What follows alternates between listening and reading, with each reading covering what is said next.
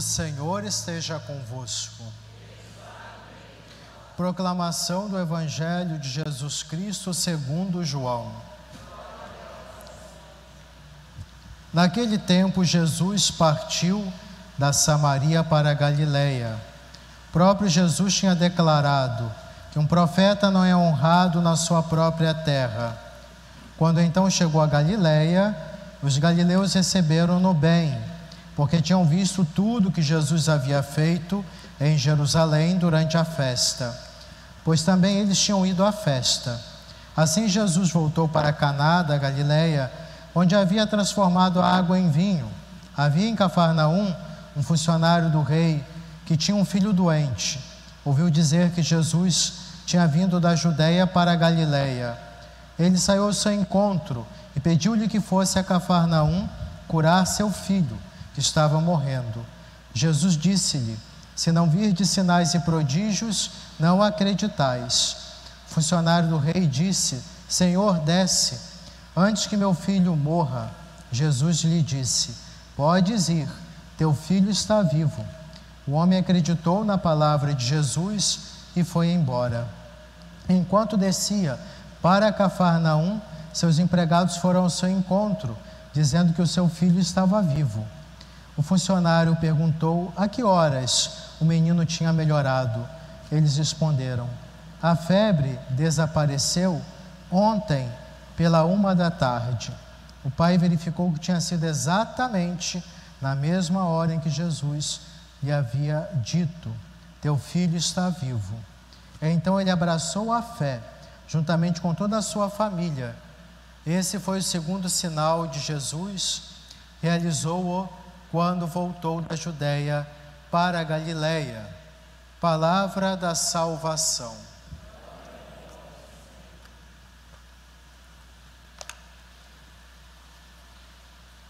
Hoje, meus irmãos e irmãs, a liturgia, palavra de Deus proclamada, nos fala dos sinais de vida, da esperança que não pode ser tirada de nós, mesmo diante das provações. A primeira leitura do profeta Isaías, muito utilizado esse profeta no período quaresmal, fala de um novo céu, uma nova terra, uma nova Jerusalém sua profecia fala de um novo tempo, em que as coisas ruins, o sofrimento cessará, não mais serão lembrados. É o tempo da vitória do Senhor na vida de cada um de nós. Esse tempo que se nós que nós vislumbramos o cumprimento pleno na eternidade, esse tempo deve começar aqui agora nessa nossa realidade terrena, que deve ser fecundada pelo amor, a solidariedade, onde a tristeza se dará lugar à alegria. Parece difícil de acreditar na situação que estamos enfrentando, mas o profeta Isaías acredita que isso é possível. O mundo pode ser transformado, mas a proposta do Senhor tem que ser levada a sério. A conversão, compromisso de mudança. Enquanto não for prioridade para o mundo, para a sociedade, para cada um de nós, a vida, dom de Deus, não só pensando em nossa vida de modo egoísta, esse tempo não vai acontecer. Enquanto não for prioridade o irmão, a dignidade do ser humano, quando o jogo de interesses prevalecerem, realmente não se cumprirá.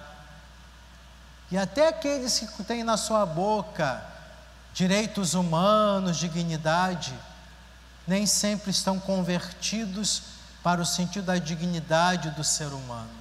Falam disso como forma de busca de poder e de usar instrumentalizar o ser humano para atingir seus objetivos. A prioridade tem que ser a vida do indivíduo, a comunidade, a sociedade, o planeta, a natureza.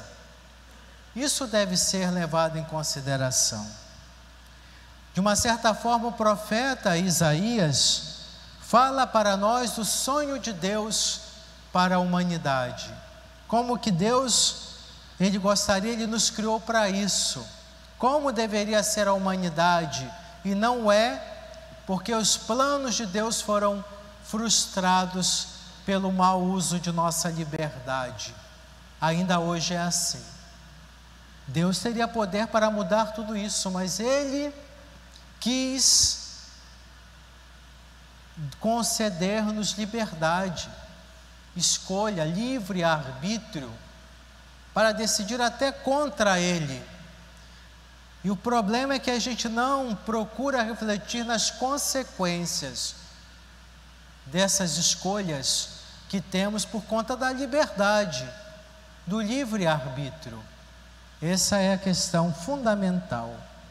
Ao invés de usar a liberdade para promover a vida, para agir corretamente, usamos a liberdade para, de uma certa forma, sufocar os planos de Deus com nosso egoísmo, a nossa indiferença e falta de solidariedade.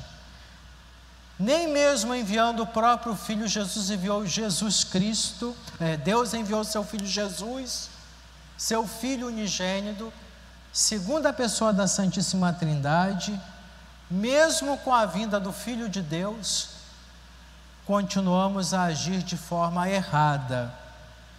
Não promovemos a vida, não fazemos o bem. É para a gente acordar, refletir no tempo da quaresma a nossa responsabilidade. Somos promotores da vida. O Senhor quer contar com a nossa colaboração. E nem sempre estamos dispostos nesse caminho de santidade. Já no Evangelho, Jesus, mesmo não encontrando cooperação, ele no início do Evangelho fala: o profeta não é bem aceito na própria terra, ou seja, falta acolhida da sua mensagem, ainda hoje é assim. E sem colaboração, o reino de Deus não pode ser instaurado nessa vida conforme Deus deseja. Vai acontecer sim, porque é o desígnio do Senhor, mas Ele não força uma situação, Ele propõe um caminho e vai conduzindo segundo o ritmo de cada um de nós. Pena que às vezes somos muito, é, deixamos muito paralisar pelo pecado. O importante é ressaltar que sem nossa colaboração, o reino anunciado por Isaías dificilmente poderá acontecer. Não colaboramos, estamos com problemas seríssimos sociais que afetam o psique do, do ser humano, sua espiritualidade, o problema da pandemia, as pessoas não querem colaborar. Não há empenho, dedicação nas coisas de Deus. Mas isso não deve nos desanimar, de jeito nenhum. Devemos seguir adiante, renovar nossa esperança. Muita coisa boa pode ser feita, tem sido feita sim. Basta ser movido pela fé, fé autêntica recordando que diz Tiago: a fé sem obras é morta. Missa participada sem compromisso lá fora com o bem, você está desrespeitando esse encontro com Jesus na Santa Missa. É preciso ter fé, acreditar na vida. Fé, a fé nos move, fé verdadeira. A fé de aparência falsa é omissa, é sem compromisso, não existe, é falsa. Portanto, a fé verdadeira nos faz acreditar que a vida é possível, mesmo que existem sinais de morte por aí, tanto comodismo. Parece que isso é maior. Comodismo, indiferença, orgulho prevalece. Mas quando somos movidos por verdadeira fé, muita coisa boa pode acontecer. Os galileus hoje no Evangelho acreditaram em Jesus, se abriram aos canais da graça do Senhor. para que transformações pudessem acontecer. A palavra de Deus hoje é uma reflexão sobre o perigo da fé passiva, que não escuta, vai é, nos tornando encarquilhados no pecado, no mal, nos dobrando diante do pecado, nos escravizando. A liturgia da palavra nos alerta para o perigo de cruzar os braços, para que as transformações aconteçam sem mover uma palha. Isso não, não existe. Se nós não fizermos nossa parte no ambiente familiar, na comunidade, na sociedade, não vai mudar, porque você não quer mudar, porque nós não queremos mudar. A mudança é fundamental para a nossa caminhada. Porque a fé autêntica, entendemos o que disse São Tiago, a fé sem obras é morta. A fé autêntica move, leva ao encontro de Jesus, leva aquele pai ao encontro de Jesus pedindo pelo filho enfermo. A fé mobiliza, tira do comodismo. A fé não se conforma com a realidade que está à volta.